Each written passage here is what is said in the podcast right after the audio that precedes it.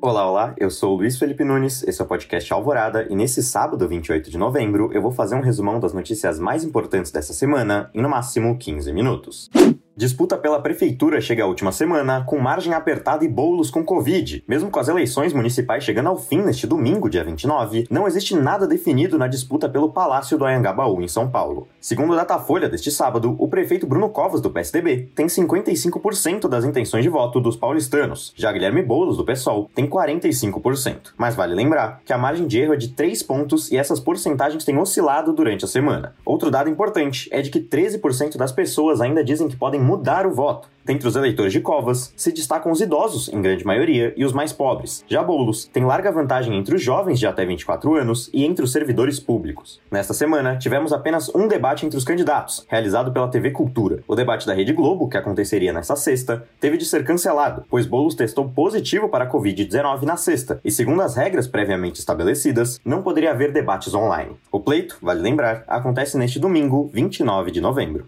STF decide e líder do PP permanece réu por corrupção. Nesta terça-feira, a maioria dos ministros da primeira turma do Supremo Tribunal Federal decidiu por manter a denúncia contra o líder do PP, o Partido Progressistas, e deputado federal Arthur Lira, por corrupção passiva. Lira é acusado de receber mais de 106 mil em propinas pagas pela CBTU, a Companhia Brasileira de Transportes Urbanos, em 2012, quando um assessor do deputado foi pego com a quantia ao entrar em um voo no aeroporto de Congonhas. O caso, aberto pela Procuradoria-Geral da República em 2012, ainda não terminou, e nesta semana, os cinco ministros da primeira turma do STF se debruçaram sobre um pedido de anulação do caso. Dos cinco, três já votaram pela continuidade do caso. Foram eles: Luiz Roberto Barroso, Alexandre de Moraes e Marco Aurélio Melo. Ainda não votaram os ministros Dias Toffoli e Rosa Weber. Vale lembrar que Arthur Lira é denunciado também pelo esquema chamado Quadrilhão do PP e é o nome apoiado pelo presidente Bolsonaro para a presidência da Câmara em 2021. Bolsonaro diz ao STF que não irá depor em caso com Moro. O presidente Jair Bolsonaro afirmou nesta quinta-feira que não irá depor no inquérito em que é investigado por supostas interferências na Polícia Federal. O caso, vale lembrar, foi aberto após o ex-ministro da Justiça Sérgio Moro afirmar em abril que o presidente interferia na PF para favorecer aliados e familiares. Bolsonaro já havia se mostrado contrário à investigação, mas nessa semana afirmou através do advogado-geral da União José Levi que não irá comparecer para depor, mesmo que seja convocado pelo STF. O ministro Alexandre de Moraes, relator do caso, prorrogou a investigação por mais 60 dias. Após o período, cabe ao Procurador-Geral da República, Augusto Aras, aceitar ou arquivar as denúncias. Segundo apurações do jornal O Globo, Bolsonaro tomou a decisão por acreditar em um arquivamento por parte de Aras.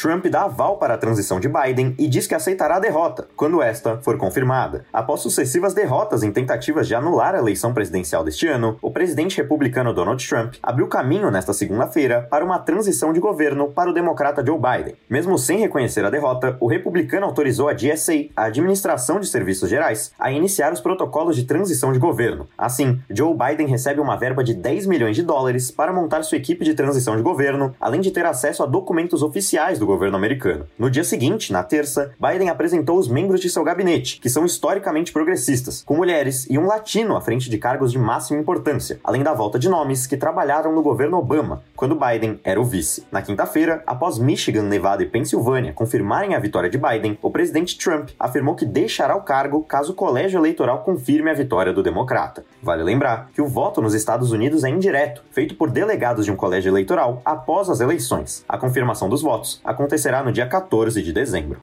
Guerra na Etiópia escala após o ultimato do governo central. O conflito entre o primeiro-ministro e Nobel da Paz em 2019, Abiy Ahmed, e a região de Tigray, na Etiópia, escalou nesta semana após Ahmed dar um ultimato de 72 horas para a rendição dos Tigray, no último domingo. As tropas do governo central já haviam cercado Mekelle, a capital da região, quando o ultimato pedindo a rendição Tigray aconteceu. Na terça-feira, para agravar a situação, foi noticiado pelo governo etíope que um grupo de jovens Tigray assassinou mais de 600 civis durante os confrontos. E a partir de quarta-feira, com o término do ultimato, as tropas de Ahmed tomaram a capital Tigray, Mekelle. Segundo o primeiro-ministro, a ofensiva está concluída e o conflito foi encerrado, algo que não foi aceito pelas TPLF, o Fronte de Libertação dos Tigray. Até aqui, o saldo é de centenas de mortes e mais de 44 mil refugiados, que partiram para o Sudão. E vale lembrar que o conflito foi iniciado após a posse do primeiro-ministro Ahmed, que tirou os Tigray do governo central e formou um governo de coalizão com quatro das cinco regiões da Etiópia. Os Tigray, a região restante, acusam Ahmed de uma concentração de poder. Principal cientista nuclear do Irã é assassinado em emboscada. Morreu em Teherã nesta sexta-feira o cientista nuclear Mohsen Fakhrizadeh, o maior nome da ciência nuclear iraniana. Fakhrizadeh aparentemente foi assassinado de forma premeditada, pois estava em seu carro quando foi alvejado por tiros. O pesquisador era o nome mais conhecido do programa de energia nuclear do Irã, que já chegou muito perto de possuir uma bomba atômica, mas nega que tem afins bélicos nas pesquisas. O atentado logo recaiu sobre o governo israelense, que ainda não se pronunciou, e seu serviço secreto o Mossad. Segundo o líder religioso do Irã, o Ayatollah Ali Khamenei, o Irã irá atrás de quem cometeu o crime e irá puni-lo. Já o presidente do país, que responde ao Ayatollah, pois o Irã é uma teocracia xiita, afirmou que o assassinato é mais um cometido pelas maléficas mãos dos mercenários israelenses. Vale lembrar que Israel e Irã têm relações extremamente belicosas, e o primeiro-ministro de Israel, Benjamin Netanyahu, é contrário às pesquisas nucleares iranianas e já afirmou em 2018 que o nome de Fakhrizadeh deveria ficar marcado na memória.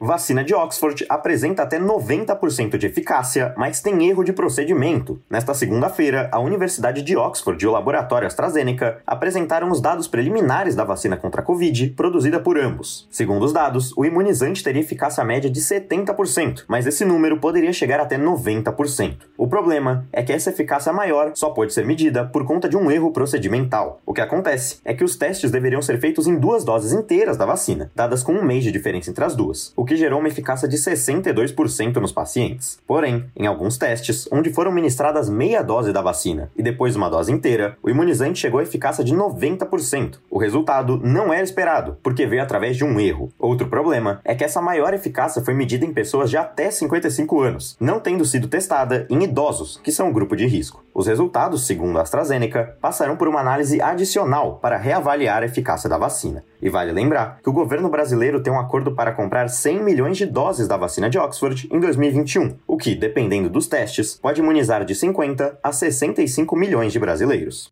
Coronavac chega ao número mínimo de infectados e resultados podem ser divulgados em dezembro, segundo o governo de São Paulo. Em resultados divulgados nesta segunda-feira, o diretor do Instituto Butantan de Mascovas afirmou que os testes da vacina chinesa Coronavac atingiram o número mínimo de pessoas infectadas com Covid-19. Segundo Covas, foram infectados 74 do mais de 13 mil pacientes. O número mínimo para concluir os testes era de 61. Com os dados, é possível comparar o número de pessoas de fato imunizadas com aqueles que tomaram apenas o placebo. Esses registros ainda não foram divulgados, mas de acordo com Dimas Covas, esses resultados saem na primeira semana de dezembro. A Coronavac, segundo o secretário estadual de saúde de São Paulo, Jean Gorenstein, deve ser a primeira aprovada aqui no Brasil. Até porque, segundo o governador João Dória, o imunizante poderá ser liberado em São Paulo mesmo sem aprovação da Anvisa, caso a vacina seja aprovada por outros órgãos internacionais. E vale lembrar que a Coronavac não foi comprada pelo governo central, apenas pelo governo de São Paulo, sendo feita pelo Butantan, que espera produzir 60 milhões de vacinas, e não 600 como eu disse na semana passada até fevereiro de 2021.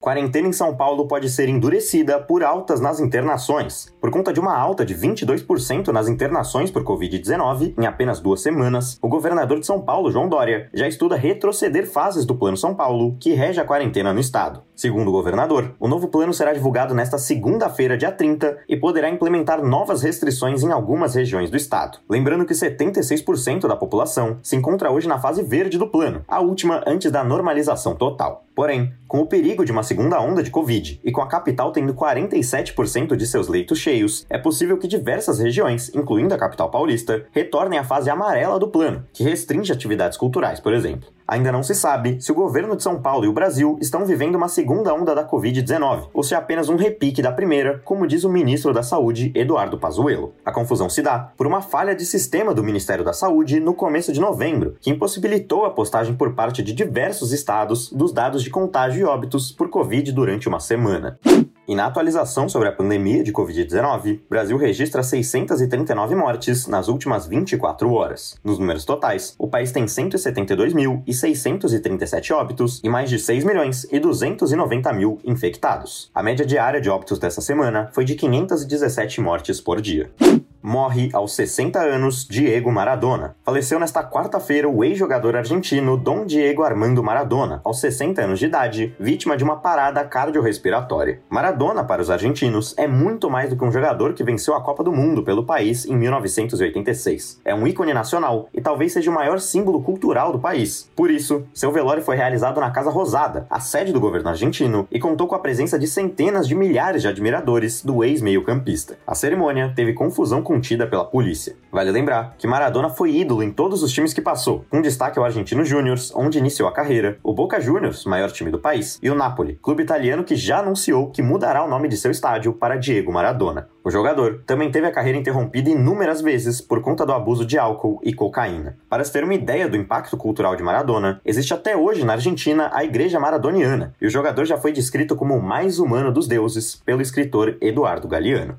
Polícia apura se caso Beto Freitas foi motivado por racismo. Após o final de semana passado ser marcado por protestos contra o racismo, motivados pelo assassinato de Beto Freitas no Carrefour, a polícia gaúcha sinalizou que o caso pode ter acontecido por racismo. O homem negro de 40 anos Alberto Freitas, ou Beto, foi assassinado na semana passada por dois seguranças brancos de uma rede de supermercados Carrefour, em Porto Alegre. Em um primeiro momento, os dois seguranças, um deles policial militar, foram presos em flagrante por homicídio triplamente qualificado. O caso, porém, só começou a ser visto como possível racismo nesta semana, segundo a polícia porto-alegrense. A mudança se deu pela divulgação de vídeos de segurança do Carrefour no momento do assassinato. As imagens mostram Beto descontente com alguma coisa, o que faz com que os seguranças o escoltem para fora do mercado. Neste momento, Beto desfere um soco em um dos seguranças, que reagem de forma desproporcional, agredindo Beto por 10 minutos, levando-o à morte por asfixia. A Polícia Civil de Porto Alegre prendeu também nesta semana a fiscal do Carrefour, Adriana Dutra, que estava no local e tinha poder de mando sobre os seguranças, mas nada fez.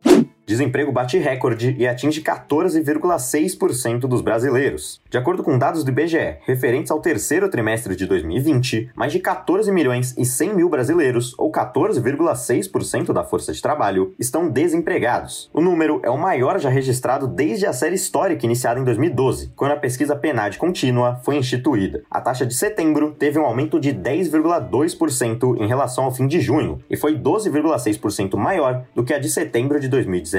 A taxa de ocupados do país chegou a 82 milhões e meio de brasileiros, uma queda de mais de 11 milhões de pessoas em relação a 12 meses antes. E vale lembrar que o número de desempregados é equivalente a pessoas sem emprego, mas que estão à procura de um, ou seja, nem todo desocupado é desempregado. Em relação a outros dados, CAGED do Ministério da Economia revelou que outubro bateu um recorde de empregos formais gerados, com 395 mil vagas. No mês, foram admitidas aproximadamente 1 milhão e meio de pessoas e demitidas 1 milhão e 100 mil, gerando saldo positivo de 395 mil vagas de emprego com carteira assinada. Assim, o Brasil apresenta o quarto mês consecutivo de saldo positivo neste quesito. No ano como um todo, o total é de 171 mil empregos formais perdidos, sendo demitidas 12,4 milhões de pessoas e admitidas 12,2 milhões. Segundo o ministro da Economia Paulo Guedes, o Brasil pode acabar o ano com saldo zerado. E o índice Bovespa da Bolsa de São Paulo fechou o pregão desta sexta-feira em alta de 0,32% aos 110.575 pontos. No acumulado da semana, o Ibovespa teve ganhos de 4,27%, sendo esta a quarta semana seguida de altas. Já o dólar fechou a sexta-feira em baixa de 0,17%, valendo R$ 5,32. E nas manchetes da semana, governador de Santa Catarina é absolvido de processo de impeachment. Amapá volta a ter 100% do funcionamento de energia e rodízios terminam. Elon Musk ultrapassa Bill Gates e se torna segundo homem mais rico do mundo. Governo russo projeta eficácia de 95% de sua vacina. Pfizer entra com pedido Anvisa para a liberação da vacina no Brasil. Brasil já registra mais de 970 mil casos de dengue no ano. Ministério da Saúde afirma que nem todos os brasileiros serão vacinados em 2021. Senado aprova lei que aumenta a pena para crimes originados em racismo e homofobia. Turquia condena 337 pessoas à prisão perpétua por tentativa de golpe de Estado em 2016. Ataque a bombas mata 14 e deixa 45 feridos no Afeganistão. E governo da Guatemala propõe cortes no orçamento, vê Congresso ser incendiado e volta atrás. E esse foi a Alvorada de hoje. O programa vai ao ar aos sábados. Eu sou o Luiz Felipe Nunes. Se quiser me encontrar no Instagram, é underline Lipe, underline Nunes. E por aqui, eu basicamente faço tudo, desde a pauta até a edição. Uma boa semana a todos e até o próximo Alvorada.